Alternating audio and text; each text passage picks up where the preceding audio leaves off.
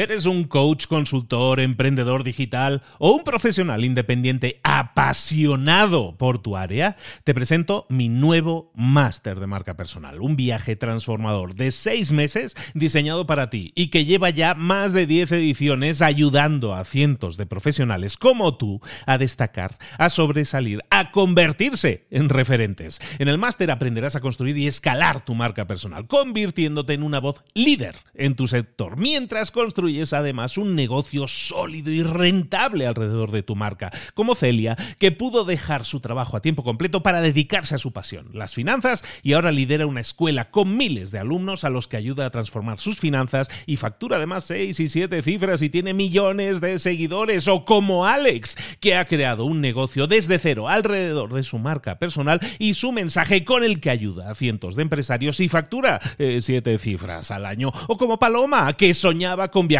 por el mundo y que ahora vive como nómada digital con cientos de miles de seguidores y más de 17.000 alumnos. Gracias al máster, su sueño pasó de ser una idea a una realidad rentable y reconocida. Este es el momento de que tú también dejes tu huella, de influir y de vivir por fin de tu pasión. Visita librosparaemprendedores.net barra marca y descubre muchas más historias de éxito de gente que confió en nuestro método. En junio comenzamos además la nueva generación y añadimos más novedades, más servicios y más soporte que nunca. Únete a la élite de profesionales que ya están cambiando sus vidas. ¿Estás listo? ¿Estás lista para desarrollar tu marca personal y ser nuestra próxima historia de éxito? Pues visita librosparaemprendedores.net barra marca y comencemos. Muy buenas a todos, soy Luis Ramos de Libros para Emprendedores, aquí estamos de nuevo con un nuevo contenido que creo que te va a interesar mucho. Desde hace poco más de un año estuvimos haciendo entrevistas, entrevistas que llamamos una serie que llamamos Mentores para Emprendedores. En esas entrevistas hemos entrevistado a autores de libros, a empresarios exitosos, empresarios en línea y empresarios fuera de línea, digamos, empresarios de Internet empresarios del mundo real. En definitiva, traerte gente que te pudiera apoyar dándote ideas, dándote ejemplos, creo que es fundamental. Podemos hablar mucho de libros, pero está claro que tener a un mentor, que es alguien que ha recorrido un camino, que lo ha seguido y que ha, ha, obtenido un resultado, evidentemente, si te lo cuenta y te lo explica, de ahí puedes aprender mucho, son lecciones que puedes aprender.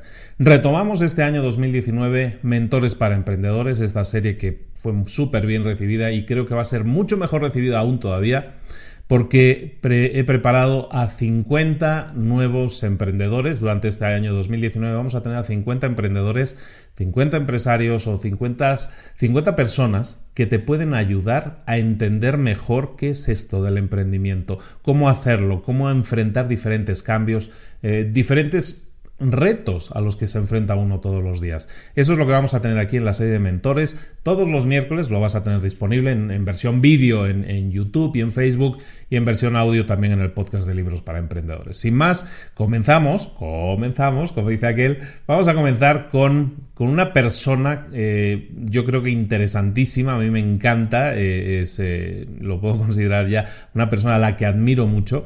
Es un empresario que ha sido antes empleado y es un tema que no hemos tratado suficiente y él es una persona que tiene una perspectiva me parece que única y original y es un gran conversador.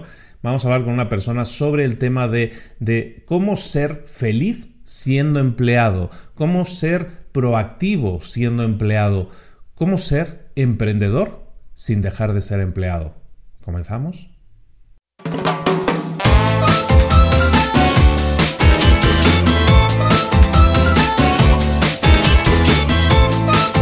Pues comenzamos la entrevista de hoy. Y hoy tenemos a alguien que está en la Argentina, un señor que lo tengo aquí. Mira, eh, tenía muchísimas ganas de hablar con él, pero muchísimas ganas. Hemos estado hablando un rato antes de empezar y ya lo he pasado súper bien, he aprendido muchísimo. Pero quiero presentarle como él se presenta para que vea que también él me lo he estudiado. Él es un ex nerd, ex economista, ex cómico de stand-up y le admiro mucho y le sigo mucho desde hace mucho tiempo y me ha dado muchísima alegría de que sea además una de las voces top de LinkedIn del año 2018 de toda Hispanoamérica, nada más y nada menos que Leo Piccioli. Leo, ¿cómo estás, querido? ¿Qué tal, Luis? Ahora en este momento muerto de vergüenza por cómo me presentaste, pero muy bien. Un honor estar con vos. ¿Algo que quieras acompañar entonces a esta presentación? ¿Con qué lo complementarías o te parece todo perfecto? Te, diría que como comediante stand-up era muy malo. Eh, como ex nerd es mentira porque sigo siendo bastante nerd. Y como ex economista también porque uno nunca se vuelve humano después de ser economista. Así que sigo siendo economista y nerd. Bueno, ¿y por qué está aquí un ex nerd, ex economista, ex de todo? Parece. Bueno, pues porque este señor fue durante muchos años, eh, pues estaba dirigiendo Latinoamérica, es decir, mucho, porque eran dos países, pero estaba dirigiendo Latinoamérica de una, empresita llamada Staples, así una, una cosa pequeña, y, esta empresa, pues la estuvo dirigiendo durante muchos años, se salió de esa empresa y es algo que vamos a hablar hoy, que me interesa mucho que hablemos de ese tema. Es un experto en management, un experto en liderazgo y de eso ahora está impartiendo charlas, talleres en empresas y hace un poco de todo.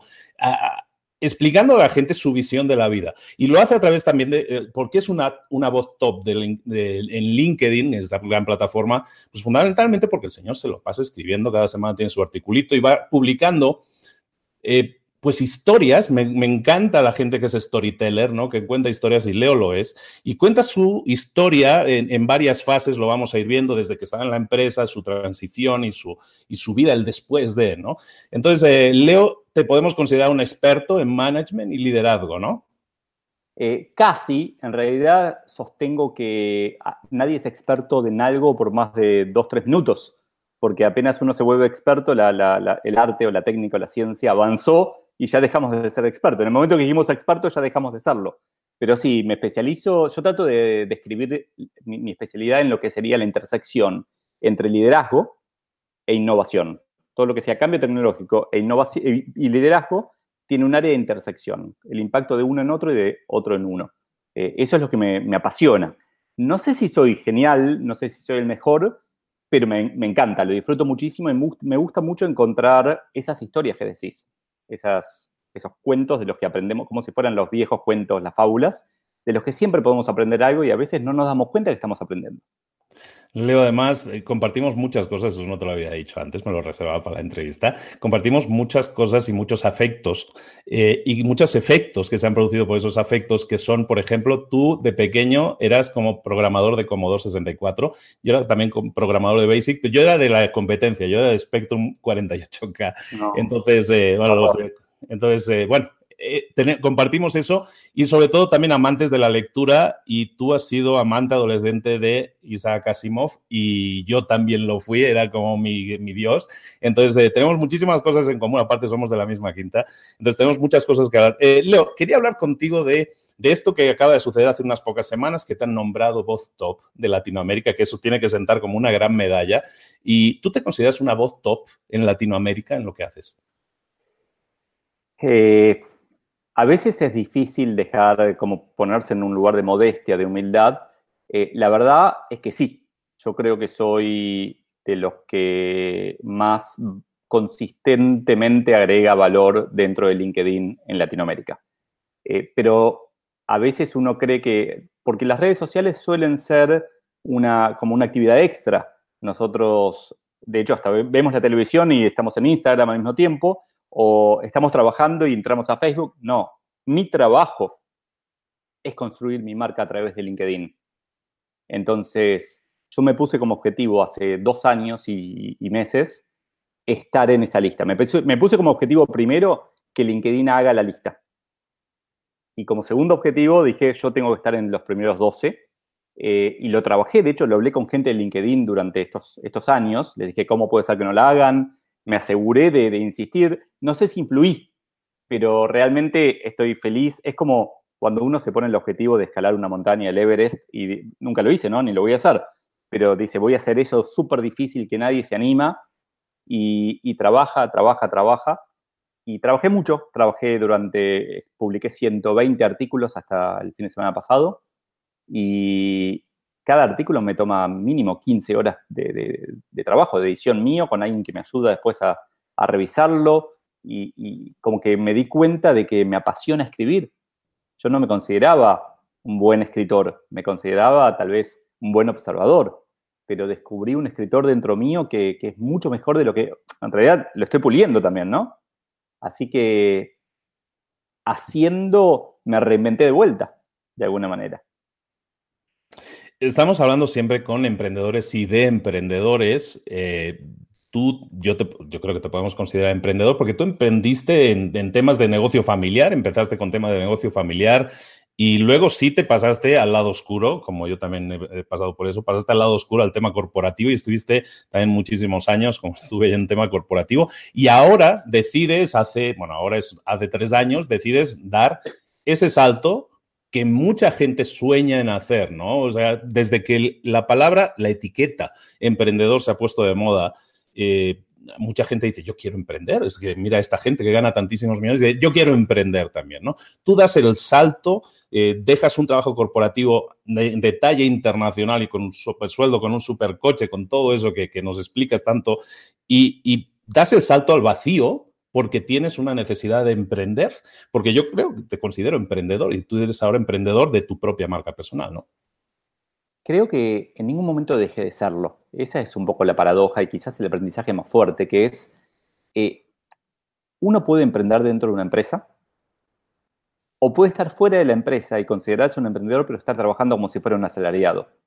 Creo que es una cuestión de actitud, no es una cuestión de afuera. Entonces, eh, cada vez que se me cruza alguien y me dice, yo quiero ser emprendedor, y me muestra su tarjeta corporativa con un título con 18 palabras, así bien ancha, vicepresidente, lo que sea, me da la sensación de que están respondiendo a una especie de mandato social. Esto que decís vos, está de moda emprender. Entonces, eh, yo creo que habría que poner de moda ser feliz. Y algunas personas, algunos momentos, de hecho, cuando mis hijos nacieron en el año 2000 y 2001, para mí era maravilloso tener un sueldo.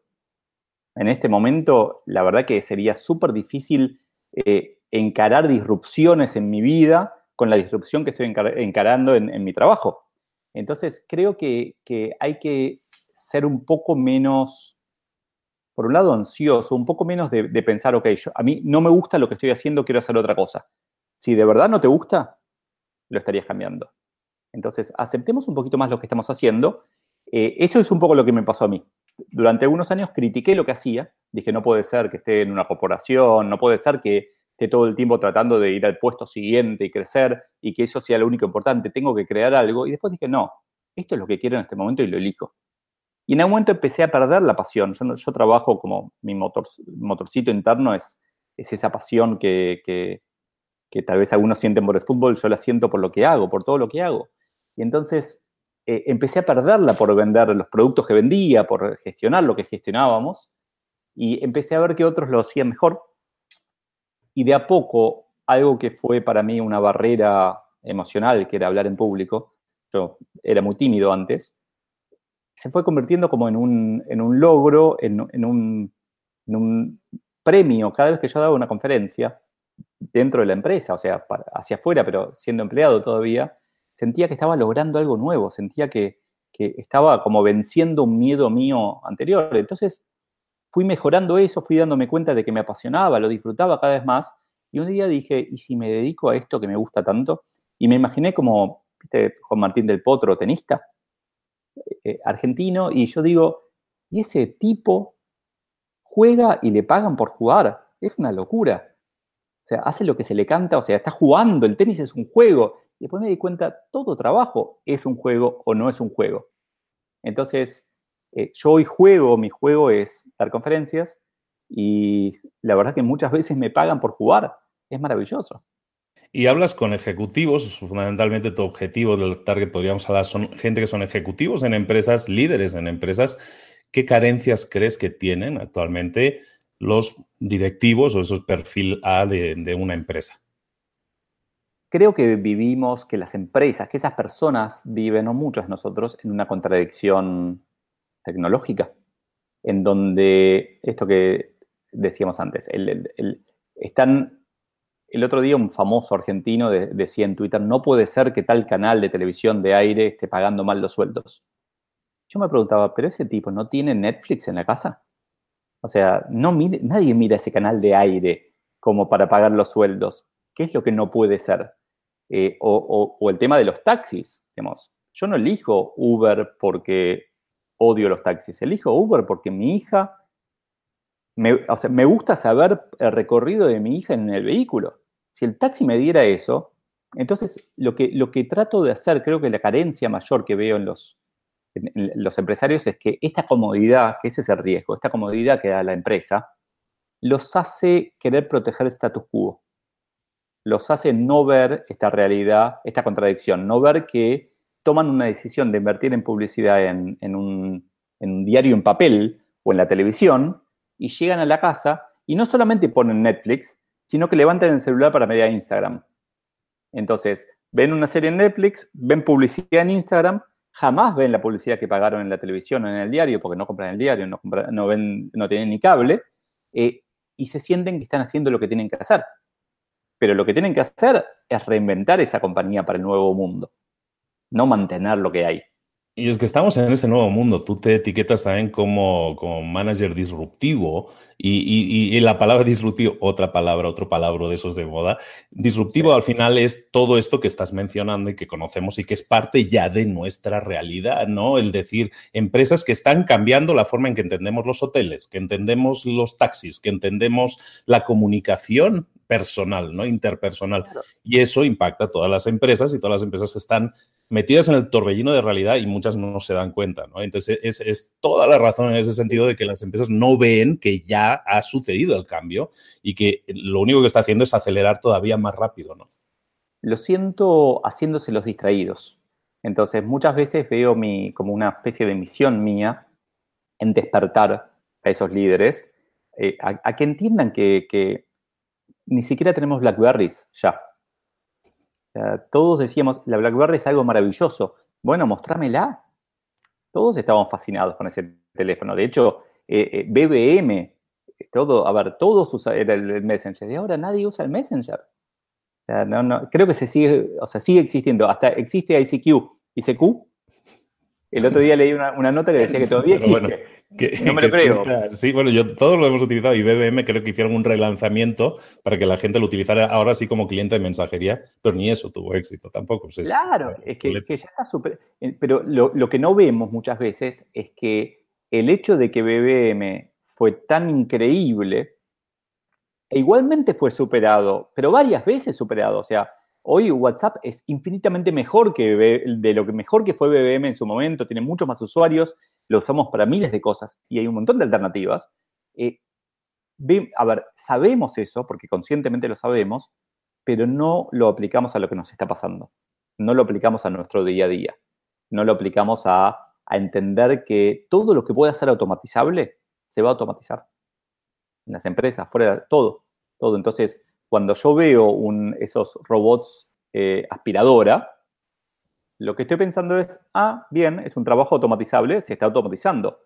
Pero, cuando, pero en, Argentina, bueno, debe pasar también en... Yo vendía sellos, los sellos de goma para... Y cada vez que veo un sello digo, ese es un trabajo que no debería existir. O sea, el papel no debería existir. El hecho de sellar algo no debería existir. eso va a ser todo, ya es por mail. Antes vendía papel de fax yo también en la empresa, ¿no? Pero ya es por mail y será blockchain en algún momento, pero todo eso es como, eh, nada, me, apasionó y mi mensaje es, wake up, o sea, despertémonos. No, y es totalmente cierto, pero eso ha pasado siempre, o sea, el siglo XVIII, XIX, o sea, la gente recogía las patatas, las recogía a mano y alguien inventó el motor y de repente tenemos un tractor, ¿no? O sea, rudimentario, pero tienes un tractor y el tractor hace el trabajo de 30 o 40 personas que antes estaban recogiendo esto y te lo hacen una hora, ¿no?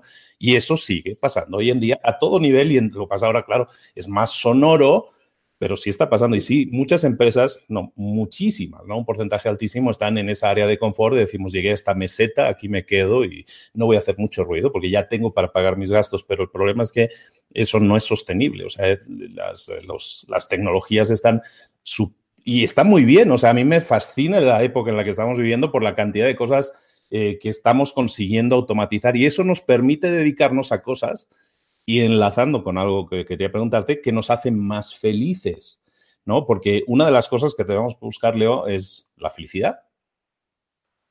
100%, creo que, a ver, hay mucha gente que cree que, que lo que está pasando es terrible y que es muy malo, no importa qué sea lo que está pasando porque siempre en cualquier momento de la historia hay mucha gente que cree eso. Eh, yo tal vez peco de extremo optimismo, pero creo que estamos cada día mejor. Si uno mira estadísticas, estamos cada día mejor estadísticas de largo plazo. No podemos mirar la semana pasada contra esta, pero los últimos 100 años la mejora en la humanidad fue maravillosa. Eh, de alguna manera, el humano está teniendo por dos motivos más y más tiempo libre.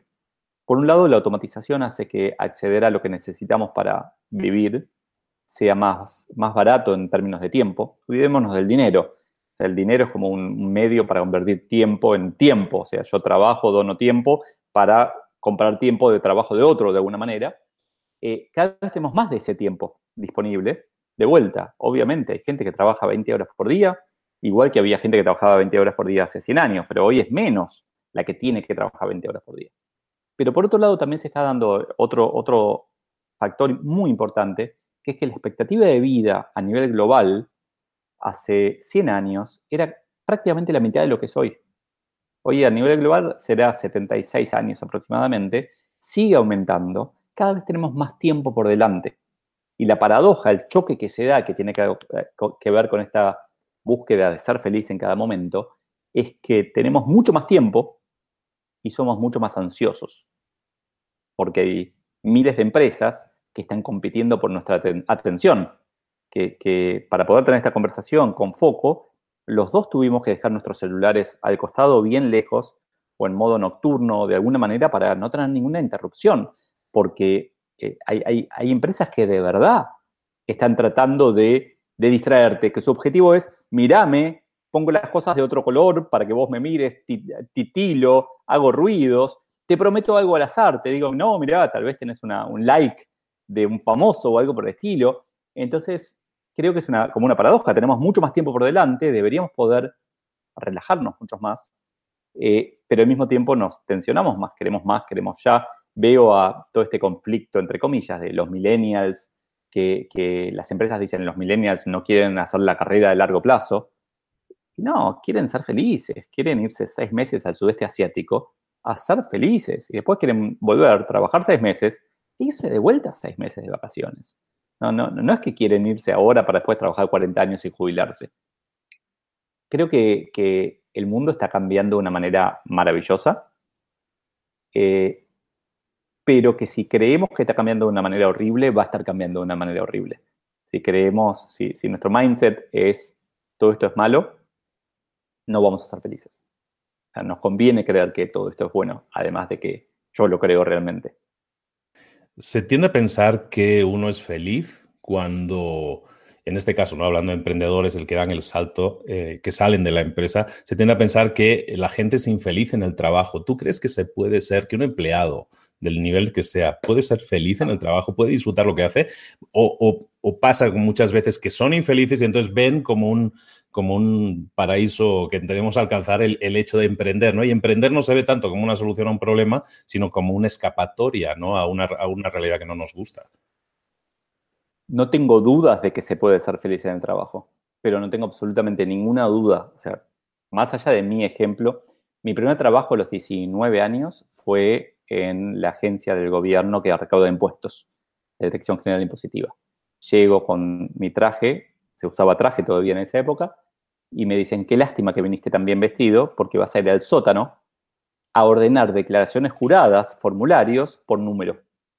Y me había, era un sótano probablemente de 20 por 10 metros cuadrados, o sea, de 200 metros cuadrados, todo con montanitas de, declaraciones juradas que había que ordenar. Bueno, vos programabas en la Spectrum, en la ZX81, o en la que sea, no me acuerdo, no me gustan la Sinclair. Eh, yo programaba en la Commodore 64, ordenar es un desafío clásico de la programación. Ahora ya no, ahora es fácil, ahora es aprieto ordenar en Excel y ya está. Pero en aquel momento era como un, un issue, era un tema. Y yo me pasé tres meses disfrutando el juego de encontrar la forma más rápida de ordenar. ¿Por qué me fui? Porque tenía cuatro compañeros de trabajo, también estudiantes de, de una carrera de ciencias económicas, que un día me agarraron y me dijeron, Leo, te vamos a pedir que por favor no fueron tan, tan amables, pero que haga las cosas más despacio, porque si no nos íbamos a quedar todos sin trabajo. Entonces, mi pregunta ahí es, ¿quién fue más feliz? ¿El, loco que usaba métodos de bubble sorting para ordenar más rápido o los cuatro que iban despacito? Y yo no tengo duda, yo lo volvería a hacer exactamente igual. Entonces, para mí, en, algún artículo, uso el ejemplo de Mary Poppins, en algún capítulo del libro, y, me acuerdo siempre la escena de la película en donde, para convencer a los chicos de que ayuden a ordenar, ponen una canción y uno se olvida, pero Mary Poppins es una empleada en ese momento, está trabajando. Y antes hablamos de Juan Martín del Potro, está trabajando, sí, es un emprendedor. Su emprendimiento se llama voy a ganar copas de tenis o lo que sea, pero el tipo entrena, trabaja y disfruta. Y después eh, eh, hay miles de casos. De, en, es para mí es una cuestión 100% de actitud. Es dejarnos de jorobar con que el pasto es más verde en el vecino y empezar, y empezar a regar el nuestro. Empezar a darle atención, bolilla, a nutrirnos, a aprender, a, a sonreír. Esa sonrisa mágica, mira, algo así, y automáticamente yo hago una sonrisa falsa y la tuya es una sonrisa honesta. Esa, es mágico. Una sonrisa falsa genera alegría. Entonces, ahora estoy sonriendo honestamente. Es como contagioso. Entonces, creo que, todos pueden ser felices en el trabajo. No creo que haya un trabajo en el que no se pueda ser feliz. Creo que es una cuestión de actitud. Eh, creo también que muchas veces digo mensajes, digo cosas que son políticamente incorrectas. Y que si alguien escucha esto, podría decirme, eh, no, pero mira, este esta persona trabaja eh, levantando bolsas de basura y son, es todo sucio y es peligroso. Y la verdad es que no tengo una respuesta. O sea, me encantaría poder contestar, yo fui feliz haciéndolo. No lo sé, no lo, no lo hice. Yo fui feliz haciendo todo lo que hice. Y cuando dejé de ser feliz y vi que era permanente, que, era una tendencia, que, iba, que no había forma de, de ser feliz, cambié lo que estaba haciendo. O cambié de empresa, o cambié de jefe, o cambié de mi actitud, cambié algo. Lo que yo no soporto es la actitud, la, el lugar de la queja final. No está mal quejarse. El problema es quejarse como acción, pensar que, el, de hecho, bueno, imagino que algunas noticias de Argentina ves, acá en Argentina está de moda quejarse, está de moda hacer manifestaciones de hace 50 años más o menos. en Buenos Aires es genético, ¿no? Yo creo. 100%, eh, de hecho, por eso hay tanto home office ahora, porque no se puede andar por la calle, básicamente. Entonces, el, eh, eso creo que, y, acá de vuelta vas a ver que peco de optimista. Lo maravilloso de vivir en Argentina es que me permite a mí aprender, observando a la gente que lo único que hace es quejarse, entender que realmente eso no cambia nada quejarse, esperar que otro resuelva mi problema, es totalmente, yendo también a nuestra cultura en común, resistance is futile, es fútil, es totalmente, no, llega, no lleva a nada eh, esperar a que te lo resuelva el problema. No, eh, mi jefe tiene que hacer tal cosa. No, ¿qué podés hacer vos para que lo que vos querés que suceda, suceda? Entonces, eh, es, cada caso, cada persona es un mundo todos van a tener una resistencia a este mensaje, todos van a decir, sí, pero en mi caso no, pero mi respuesta es sí, también en tu caso. En todos los casos, en todos los casos se puede ser feliz. Eh, tú dejas la empresa, dejas el corporativo, mm, has mirado atrás, has dicho, mm, me encantaría regresar, me encantaría volver, o realmente has encontrado esa cosa que te ha complementado, que te eso que buscabas, la pieza que te faltaba en ese rompecabezas tuve épocas en las que tuve dudas. Nunca, nunca, nunca quise volver, nunca me arrepentí. Pero lo que me pasó es, eh, mi primer año fue un poco mejor de lo esperado, que fue el año pasado, 2017. Mi primer semestre de este año fue peor de lo que esperaba. Por un montón de motivos, que algunos no entendí, no, no los entendí, yo con esa obsesión de tratar de entender todo, no los entendí todavía pero fue en ventas, en, yo vendo solamente charlas, en mis ventas fue peor de lo que esperaba y me asusté en algún momento. Y la verdad es que, a ver, mi segundo semestre fue increíble, está siendo fantástico, estoy viajando mucho, semana pasada di tres conferencias rentadas, una tras de la otra, eh, la verdad que estoy muy contento, eh, pero lo que, hay que acostumbrarse, el desafío, es entender que la empresa da algo muy valioso, algo que los humanos valoramos mucho, que es la estabilidad. Y que cuando la dejamos, estamos diciendo no quiero esa estabilidad, estoy abrazando inestabilidad. Estoy abrazando, y bueno, y tiene unas cosas buenísimas, que es que mi segundo semestre es increíble, y algunas cosas malísimas, que es que mi primer semestre fue horrible. De hecho, escribí un artículo en LinkedIn sobre esto, eh, que el título era Cuando sea marzo y estés asustado, acordate. Eh, marzo en Argentina, que estamos en el hemisferio sur, es la época de vuelta después de las vacaciones de verano. Entonces, todos los... enero y febrero sabemos que no hay trabajo, que, para un, conferencista no hay nada en Argentina. Marzo, en general, tampoco estoy descubriendo. Entonces, este marzo dije, pucha, empezó marzo y no pasó, o sea, como si me sentara al lado del teléfono con dial de los viejos, así como en las películas, a esperar, no pasaba nada, no pasaba nada, no pasaba nada. Y de alguna manera es, entender como en, el corazón que esa estabilidad no está más y que ahora se reemplaza por, por otras cosas. Pero es como que lo que hay que aprender también es que todo tiene su precio. Entonces, eh, el, precio de ser independiente es soportar esa inestabilidad, es no poder, yo antes tenía acceso a ciertos lugares, ciertas personas, ciertos, por ser vicepresidente de Staples, hoy no lo tengo. Eh, tengo acceso a otros, o sea, probablemente nunca te hubiera conocido si yo seguía mi carrera en Staples y hoy estaría viviendo, no sé, en Boston o algo por el estilo, sería totalmente distinto, pero es como que eh, a veces escucho a los emprendedores, de, hecho escucho emprendedores que quieren volver a la corporación y que sienten que lo otro es mágico. No, la magia no existe. Es todo como de una manera trabajo, hay que hacer las cosas paso a paso. Eh, si yo puedo recomendar algo y que lo hago constantemente a todo el mundo es, haz lo que quieras, pero nunca dejes de aprender. Porque cada cosa que hagas, te salga bien o te salga mal, te va a servir para hacer algo después de mejor. Entonces, eh, yo jamás me imaginé que la situación de ordenar por número de declaración jurada cientos de miles de documentos me iba a servir a mí 20 años después para contarlo como historia.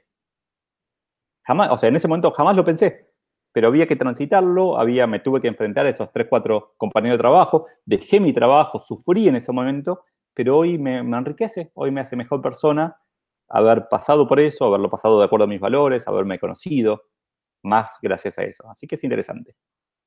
Nunca dejes de aprender. Estamos hablando con Leo Piccioli, eh, Piccioli, lo quiero decir bien porque no me quiero equivocar, porque si no, luego lo reclamo en su libro también. Pronunciación maravillosa. Con Leo estamos hablando de, pues, de emprendimiento, de dar el salto, de estar, de ser líder también, pero sobre todo de ser feliz haciendo lo que sea que estés haciendo. Puede ser eh, sentirte una persona realizada y completa en tanto en un empleo como siendo emprendedor o a veces incluso más, porque por lo que hablábamos de la incertidumbre que a veces se crea. Leo, si tuvieras que crear una startup ahora, una parte, una nueva, crear una startup, ¿en qué, te centrarías? ¿Qué sería lo primero que harías? Y te lo pregunto sobre todo porque eh, te sigo y siempre hablas mucho, y eh, antes de iniciar la, grabación también estuvimos hablando de eso y lo has mencionado el equipo, el equipo, ¿no? Necesito un equipo, necesito la gente. Eh, ¿Qué harías? ¿Qué sería lo primero que harías? ¿Cómo encararías el crear una startup, digamos, tradicional de producto o servicio? A ver, está bueno, no lo, me estás haciendo pensar, me gusta, gracias. Tengo varias ideas en la cabeza de, o sea, si yo, si en este momento alguien me dijera, tu vida depende de que crees una empresa, una empresa como independiente de este trabajo que estás haciendo de conferencista, tengo hay una que me da vueltas hace tiempo de algo que me apasiona y que me sale bien, que es un poco fuera de mi zona de confort, o sea, no es lo que soy, pero la verdad que cada vez que, lo hago me sale muy bien. Y me doy cuenta de que el motivo por el que no lo o sea, es una oportunidad de negocio para mí fantástica. El motivo por el que no lo hago es por esta palabrita mágica que dijiste, que es equipo. Yo tengo como todo ser humano, falencias. Soy muy bueno en algunas cosas como todo ser humano y soy malo en otras como todo ser humano. Entonces, eh, una de las que a veces me cuesta es la consistencia, es la, disciplina. De hecho, cuando una vez te felicité por, por tu trabajo con los podcasts, mi foco fue te felicito por la disciplina.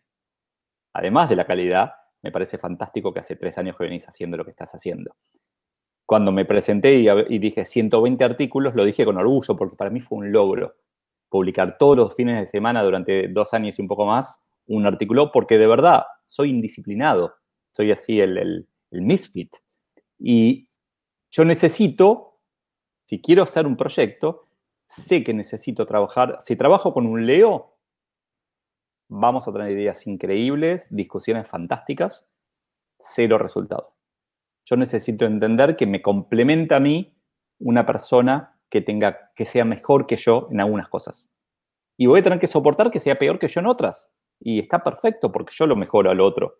De alguna manera hay que entender que, así se forman los equipos, ¿no?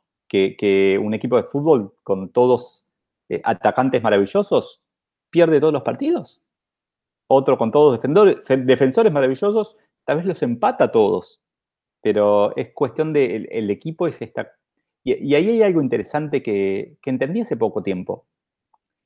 Esta frase, a veces escucho que dicen, me entrevistan a un candidato para una empresa y dicen, o para un equipo, y dicen, me encantó, me hace acordar a mí.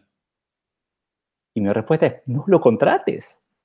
No te necesitas de vuelta. Salvo que necesites un, clon, una réplica, que seas consciente de que querés tener más personas parecidas a vos, pero en general los equipos se nutren de la diversidad, se nutren del conflicto que se da entre el disciplinado que me dice todos los días a las 8 de la mañana que hacer tal cosa, y el indisciplinado que trata de innovar y que a veces le sale bien y a veces le sale mal.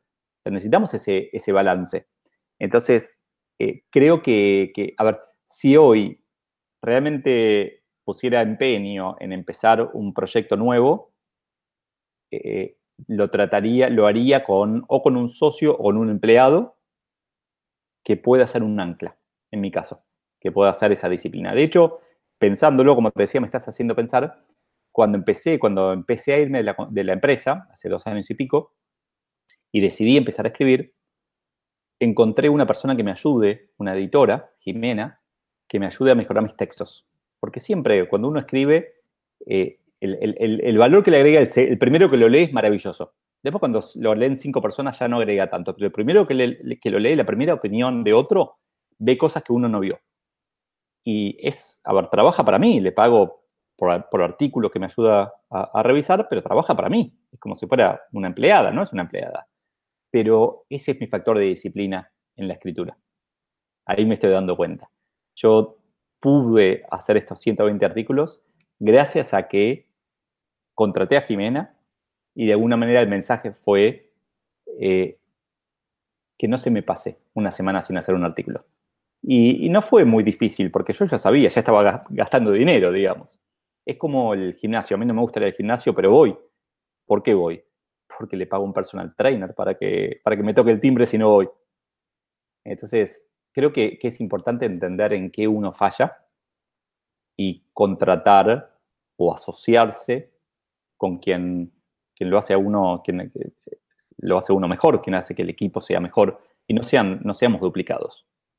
Y, hay varias capas en esa, en esa respuesta, porque también está la rendición de cuentas que estabas diciendo implícitamente, ¿no? De, de tener que presentarle entre comillas, tener que presentarle a Jimena cada semana ese artículo, ¿no? Porque de alguna manera también su, ingreso depende de ello. Entonces hay una responsabilidad, hay una rendición de cuentas, hay una obligatoriedad que tú te estás poniendo, ¿no? Está, está muy interesante, me gustó la respuesta. Leo, aquí tenemos a mucha gente que nos escucha y que y que son, y aparte me encanta, yo creo que es la persona adecuada para contestarle a todos. Eh, tenemos tres, tipos, ¿no? Tres tipos de personajes que nos escuchan. Uno es la persona que está, que está siendo empleada, que es empleada y que sueña con emprender, ¿no? Esa persona que sueña con ser emprendedor. Yo quiero ser emprendedor por las razones que sea, pero no lo hace fundamentalmente por miedo, ¿no? El miedo puede ser muchas capas de miedo, desde miedo al fracaso, miedo al que dirán, miedo a que y se me quedo sin dinero, hay muchas capas. ¿Qué le podemos comentar o qué le diría Leo en esta ocasión a alguien que quiere emprender, pero tiene miedo a alguna de esas cosas? Dos cosas. Primero, que el ser humano no existiría si no hubiera tenido miedo, que el miedo es maravilloso, que gracias al miedo nos escapamos del tigre de dientes de sable hace 100.000 años y sobrevivimos. Y segundo, que vea intensamente la película. Que el miedo es una emoción más, que la necesitamos, que sin miedo nos comía el tigre, pero no nos puede mandar. No nos puede mandar el miedo, no nos puede mandar el entusiasmo, no nos puede mandar la alegría, no nos puede mandar la tristeza. Nosotros somos unos seres complejos que tenemos todo eso al mismo tiempo. Entonces, cuando yo tengo, a ver, uno no emprende cuando se le va el miedo. Uno emprende con miedo. Uno emprende escuchando el miedo. Y si el miedo es al que dirán, trabaja internamente por qué le da miedo el que dirán, por qué es tan importante la opinión de los demás. Y probablemente se dé cuenta de que es también una persona que juzga a los demás y tal vez tenga que hacer un trabajo interno para poder emprender. Pero no es, no es, es como no sé si viste los chicos chiquitos cuando se tiran a la, piscina, que no ponen el piecito o, tocan con, la mano el agua a ver si está fría. Van y se tiran. Bueno, cuando somos adultos, ese entusiasmo lo tenemos más medido y está bien.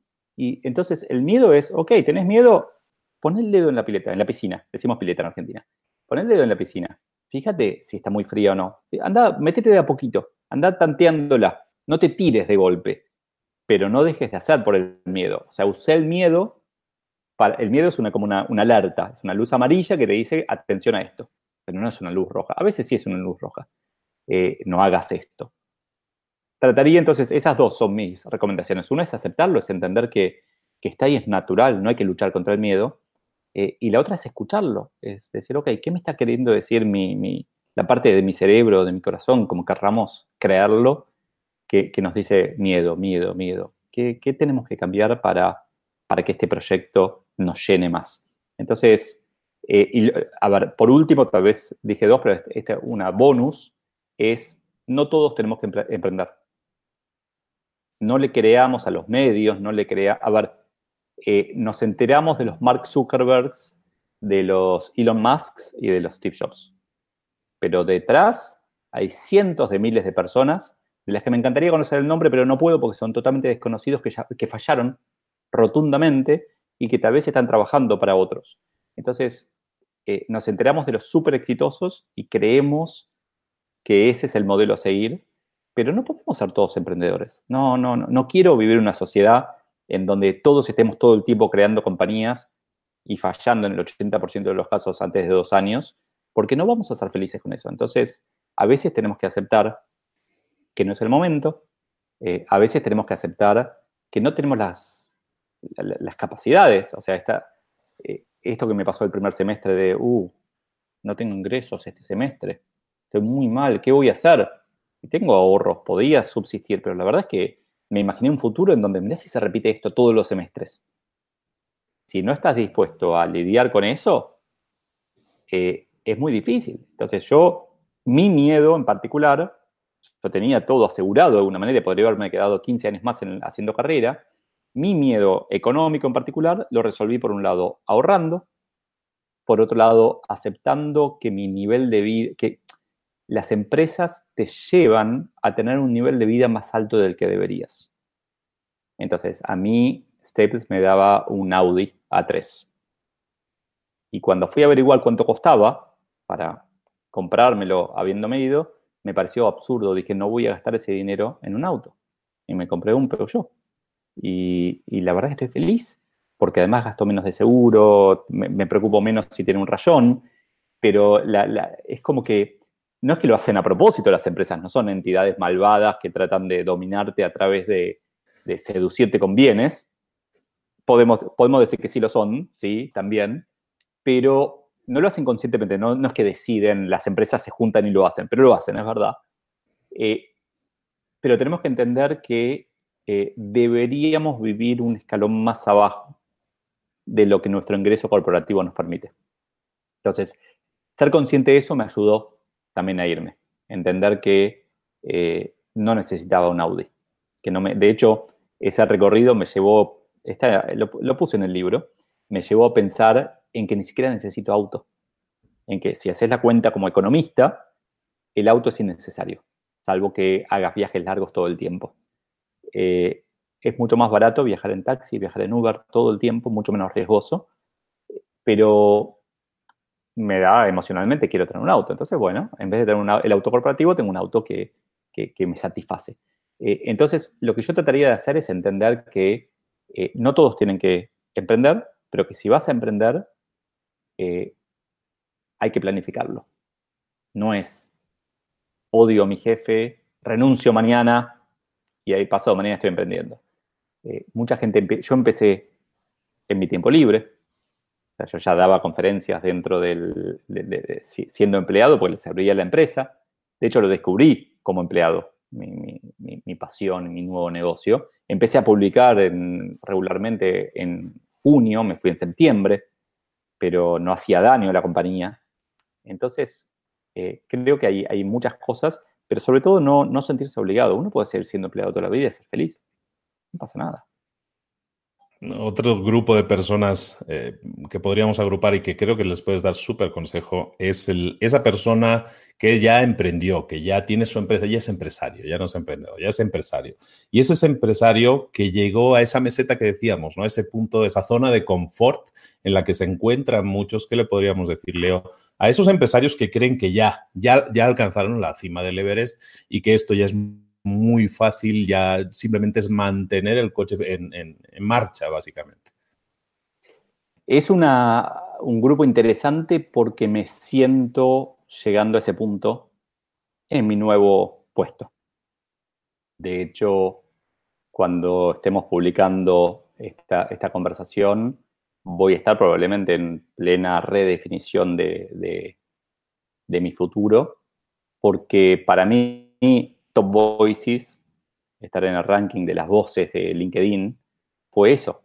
Pues llegué al, Everest. ¿Qué hay después del Everest? Una meseta. No hay otro Everest. Entonces tengo que inventarme un otro Everest. Yo lo que le diría a, este grupo de, empresarios ya en una meseta es que, igual que al, empleado más tradicional, por un lado es aceptar que uno puede quedarse ahí. No hay un mandato de que hay que seguir creciendo. De hecho, muchas empresas se funden. Uno de los temas que me apasionan es el tema de pricing, el arte de poner precios. Y se estudia mucho en pricing esta obsesión que tienen las empresas por el market share, que, es uno de los motivos principales por los que las empresas grandes desaparecen, que es querer crecer, o sea, medir el market share como un objetivo de negocios sin entender que están resignando rentabilidad.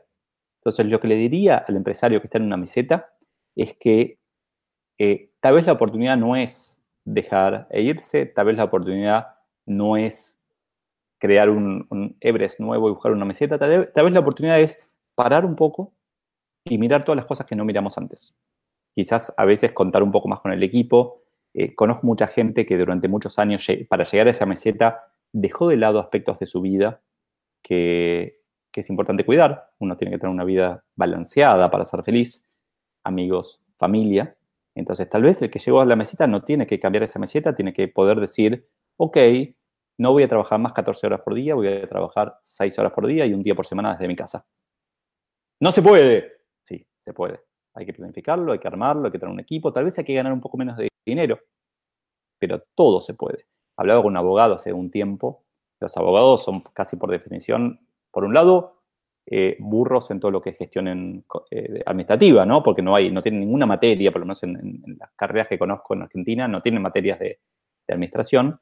Pero por otro lado, si son buenos, el que es bueno es el abogado, no, no es la empresa. Entonces son mucho más difíciles de, de, let go, de delegar. Y hablaba con esta persona y me decía, no, no, yo no puedo, yo tengo que trabajar 14 horas por día.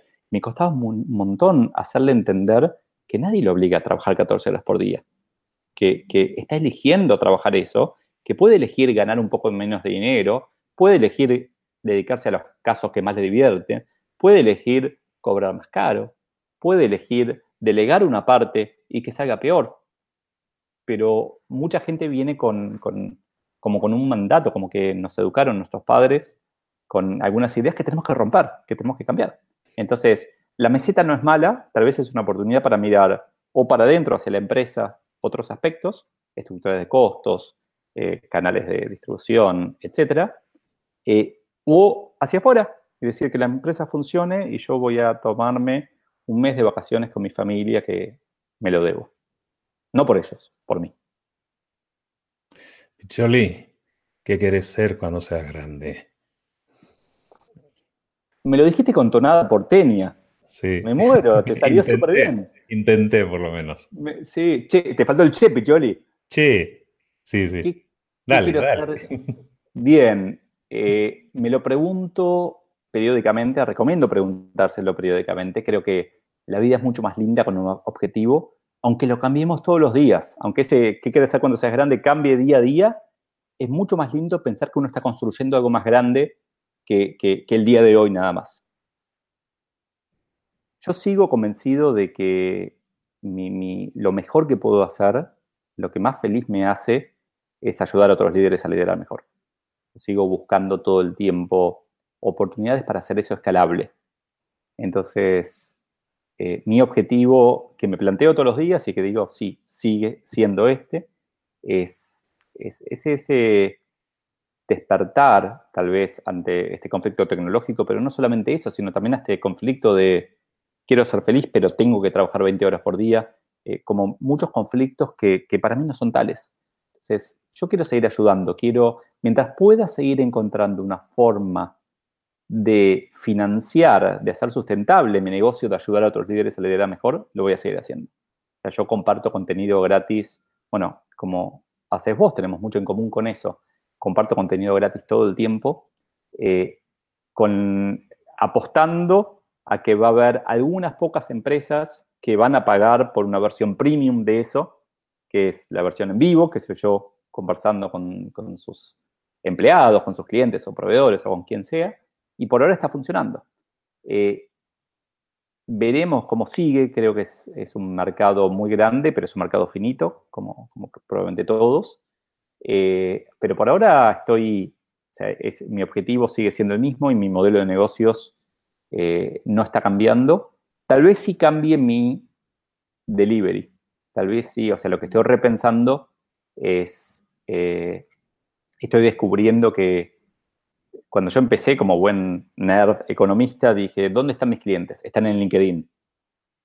Y entonces me enfoqué 100% en LinkedIn y me convertí en el rey de LinkedIn y de repente me doy cuenta de que me cruzo con gente en la calle que no sabe lo que es LinkedIn. Y dice, LinkedIn es para buscar trabajo. Ah, no, pero hay contenido. No, no, es para buscar trabajo. Y entonces me doy cuenta de que el mundo fuera de las redes sociales es mucho más grande. Entonces lo que estoy pensando es, ok, ¿cómo accedo, cómo llego, cómo amplío mi, scope, mi, alcance, mi reach eh, más allá de LinkedIn? Esa es la pregunta que no tengo resuelta todavía. Pero bueno, gracias por, por nada, hacerme pensar de vuelta en eso. Me gusta. Perfectísimo. Eh, ya terminamos. Última pregunta que, te hago. Esa te la tenía que hacer porque aparte como que tú la tienes también muy, eh, muy subrayadita. ¿eh? ahora sí, hablemos de libros y tú como autor, también buen lector. ¿Qué libro recomendarías para alguien de este tipo de personas que hemos estado hablando, gente que quiere emprender o gente que ya emprendió o empresarios? ¿Qué libros consideras que son necesarios, son nutritivos para ese tipo de persona que, que quiere al final crecer en cualquiera de esos ámbitos? Te cuento los que a mí más, me aportaron, los que siempre como recuerdo en, mi cabeza. Eh, la verdad yo aprendo de todos los libros, incluso de los libros malos. Eh, aprendo por el opuesto, pero me hacen pensar. Un libro que me impactó muchísimo siempre fue Empresas que sobresalen de Jim Collins, Good to Great, eh, que, habla de un estilo, ahora ya está mucho más, mucho más en el mainstream, pero habla de un estilo de liderazgo mucho más humano, mucho más empático, eh, en donde el líder no sabe qué es lo que hay que hacer, pero sabe a dónde queremos ir. Entonces, lo que eso me gusta mucho porque yo me sentí muy identificado con, mi estilo y, creo que es como de alguna manera la humildad que está faltando muchas veces en, en el mundo, en los políticos lo vemos clarito. Cuando un político diga, no sé, pero lo voy a averiguar, lo voy a votar pero como saben todo, no, no, me, dan confianza. Eso no va a pasar, ¿eh? eh claro, no, ya sé. Otro libro que me, impactó bastante en su momento, no sé qué pasaría si lo leyera ahora, es, eh, ay, no sé el nombre en español, Straight from the Gut, de Jack Welch. Seguro vos sabes mucho más de libros que yo. La traducción sería... En inglés, entonces también las traducciones a veces no, también ya ando muy perdido, pero sí, Straight from de, de, Welch, de, General Electric. Claro, que, también fue un disruptor ahí en General Electric. El tipo lo, llamaban Neutron Jack, Jack neutrónico, porque el tipo construía edificios y echaba gente. Y, eso al, promedio, al ser humano estándar, digamos, si no te pones a pensarlo, parece absurdo. ¿Para qué construirse edificios si no vas a tener gente? Y él lo que decía es, quiero tener la mejor gente. Se construyó edificios, construyó en Crotonville un centro de desarrollo gerencial que por muchos años fue famoso. Eh, pero, también me pasa que, volviendo a la pregunta inicial, hay muchos libros que me nutren eh, con alguna idea, o sea, a veces siento que hay libros que no merecieron ser libros, pero que sí merecieron ser publicados como que tiene una idea central importante. Que tienen, como esto yo te decía de pricing, leí, no sé, 10 libros de pricing. Hay una idea central de pricing, que es el precio va en función del valor y no de los costos. Listo, te explico eso. Eso resume todos los libros de, pricing. Vi por ahí atrás tuyo en tu biblioteca que tenés un libro de Tony Robbins. Estuve en, en un evento de Tony Robbins. La verdad es que si nunca leíste nada de Tony Robbins, lee algo de Tony Robbins. Porque es, a ver, es un self-made man que se hizo multimillonario ayudando a otros, que ayudó a muchísima gente con un estilo tal vez más parecido a un pastor evangélico. Estuve hace una semana en un evento de él. Más parecido a un pastor evangélico, pero que sirve. Entonces también se puede aprender de ahí, pero no, leas demasiado de él, porque no podemos ser adictos de una, no podemos ser fanáticos de una. Eh, estoy espiando ahora mi, mi biblioteca desde acá. A ver qué. Ah, perdón, sí, claro y la otra persona a la que respeto muchísimo, admiro muchísimo, aprendí muchísimo, a veces de los libros, a veces directamente de él y a veces indirectamente por mis coaches, los coaches que tuve, es Fred Kaufman. Eh, Fred Kaufman es eh, un economista argentino, ahora PhD en filosofía, que trabajó muchos años en LinkedIn, eh, que fue coach de Reid Hoffman ahí en LinkedIn, que ahora está en Google, y que, para mí es, es, como, es la persona que lee los libros por mí, los digiere y me los cuenta de una manera más simple. No sé si él sabe que yo creo eso de él, pero es una persona brillante que, realmente le dedica mucho tiempo al estudio y que tiene un libro puntualmente que me, cambió mi forma de pensar muchas cosas, es eh, Conscious Business, la empresa consciente, eh, que es una, como una, Biblia del, coaching eh, laboral y que todo el concepto, la idea de víctima protagonista fue el, primero que me la enseñó, sin saberlo, porque lo aprendí de otra persona que lo había aprendido de él. Muchas ideas de, cómo conversar, de cómo las conversaciones y las palabras que usamos definen cómo, o sea, manchan de alguna manera los diálogos y los hacen más nutritivos o menos nutritivos, muchas cosas muy interesantes de, este autor, que de hecho mi recomendación igual es, yo leería algunos libros, algunos de estos, pero sobre todo trataría de buscar cosas más nuevas de cada uno de estos autores. Sobre todo trataría de buscar videos. De Fred Kaufman hay videos geniales, Tony Robbins tiene sus podcasts que a veces son, no son sus podcasts, sino que son grabaciones de sus charlas que, no es lo mismo, pero charlas de él con otras personas son muy interesantes, eh, porque lo que pasa con estas cosas es que el, liderazgo, hace, o sea, hace 500 años el líder era el líder militar, era el líder que sabía todo, que decía hacia dónde íbamos, era William Wallace en Corazón Valiente, que tal vez hacía un discurso para el futuro, pero iba al ataque. Eh, eh, las últimas décadas, en realidad, el líder pasó a ser más un Gandhi o un, Mandela, el líder que sufre y que desde la paz logra los cambios. Y eso a mí lo que me dice es que el liderazgo es un arte, no es una ciencia. Entonces, si pudiera dar una recomendación al respecto de esto es, eh, no creas nada de lo que te digan, forma tu propia opinión al respecto.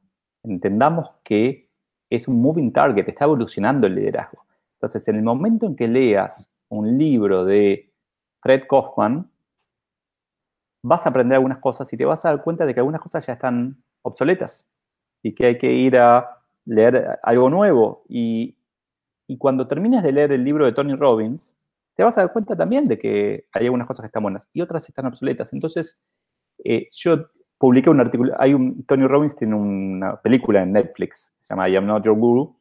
En su momento publiqué un artículo que se llama I Am Not Your Guru. Cuando la gente, cuando unas personas me empezaron a decir, pero vos sos mi gurú. No, no existen los gurúes.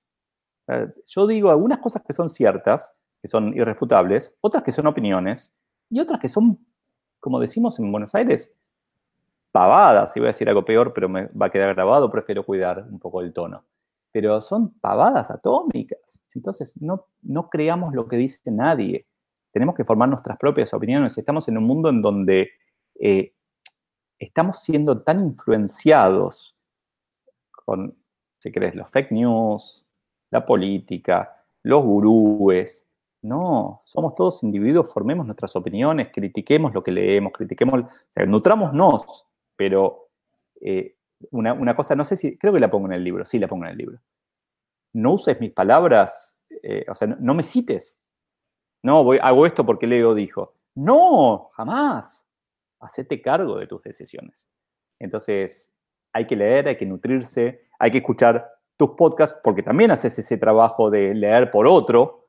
Entonces, está, es genial a mí, yo no tengo el tiempo, no quiero dedicar el tiempo que, dedican otros a leer, pero es maravilloso que alguien a quien uno respeta lea por uno. Pero después, aprendamos si son nuestras opiniones, no son opiniones de otros. Hoy hemos hablado con Leo Piccioli. Leo es autor de libros, es experto en liderazgo, sobre todo en hacer pensar, que creo que eso es lo más importante y como estaba comentando ahora, en hacerte pensar y que entonces pienses, decidas y, esa decisión sea tuya, te la apropies y a, muerte con ella, como debe ser, ¿no? Muchísimas gracias, Leo, eh, por dedicarnos este tiempo. ¿Dónde te podemos eh, localizar? ¿Dónde te podemos ver? ¿Dónde te podemos leer? Como estábamos diciendo ahora. Bien, hoy estoy, los lugares donde estoy más activo son en LinkedIn, me buscan como Leo Pixioli, como me decían cuando era muy chiquito, Pixioli con doble C, Pixioli. Eh, estoy más activo también que de lo que estaba antes en Instagram, en donde muestro como una especie de backstage de, lo que voy haciendo, pero la verdad es que me imagino que voy a estar activo en la, en la red del momento. Y si no, mi mail es leopiccioli.gmail.com. Eso me parece que es perenne, que va a durar mucho tiempo. leopiccioli.gmail.com. Eh, trato de contestar todo. Eh, a veces se me pasan algunas cosas, pero tiendo a ser bastante respetuoso del tiempo de los demás y contesto todo. Soy solo es el libro de Leo. Te lo, recomiendo mucho en, versión papel porque es de tapa dura y se siente más libro que los libros de ahora. Y si no, pues ya sabes que lo puedes leer también en, digital. Yo me lo he leído ayer en digital, eh, volumen 1 y 2, y recomendadísimo. Dime. ¿Te puedo agregar ahí una versión del libro? Dale. Eh, lo ah. estoy publicando semana a semana en Spotify. En audiolibro también. En, en audiolibro, pero totalmente gratis.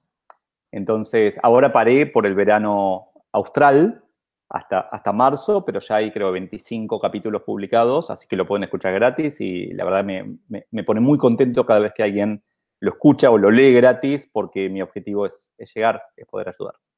Excelente. Pues ahí quedan los datos, han ido apareciendo por ahí debajo. Le agradecemos, te agradezco mucho, Leo, personalmente que nos hayas dedicado este tiempo muy nutritivo, que es una palabra que hemos utilizado varias veces hoy, ha sido nutritivo y nos ha hecho pensar, espero que así sea. De nuevo, muchísimas gracias por tu tiempo y por habernos agregado tantísimo valor. Muchas gracias a vos, un placer. Pues esta ha sido la entrevista que te hemos traído hoy. Si te ha gustado, por favor, coméntalo, déjanos un comentario, haznos llegar tu opinión.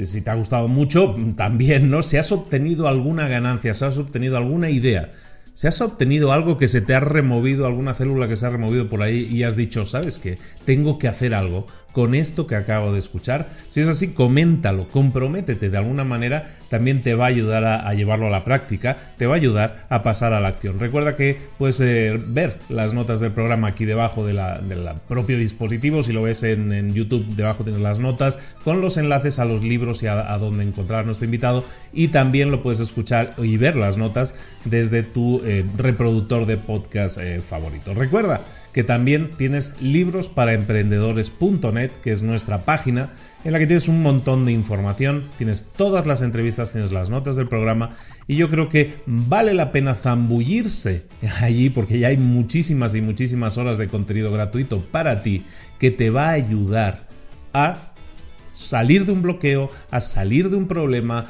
a si te has enfrentado a un muro, cómo derribarlo, cómo atravesarlo, cómo evitarlo. Eh, el mundo del emprendedor, hoy lo estamos viendo, ¿no? En cualquiera de las entrevistas lo vemos. El mundo del emprendedor no es un camino de rosas. Es un camino de incertidumbres, es un camino en el que hay piedras en el camino y lo que pretendemos aquí es ser una herramienta que te permita pues no evitarlas, sí, sí es posible evitarlas, pero si no evitarlas, por lo menos saber cómo reaccionar a ellas, saber a partir de la experiencia de alguien como un mentor, en este caso en esta serie, yo creo que es fundamental para ayudarte en tu recorrido y en tu crecimiento como emprendedor, empresario, en tu desarrollo personal y profesional. Recibe un cordial saludo de Luis Ramos, recuerda en librosparaemprendedores.net, ahí lo tienes, recuerda que si no estás suscrito al podcast, al canal de YouTube o en el Instagram, que ya empezamos a estar bastante activos, te estás perdiendo de información, yo no lo haría. Te espero aquí la próxima semana con una nueva entrevista a un nuevo mentor, Mentores para Emprendedores, aquí en Libros para Emprendedores. Un saludo de Luis Ramos, hasta luego.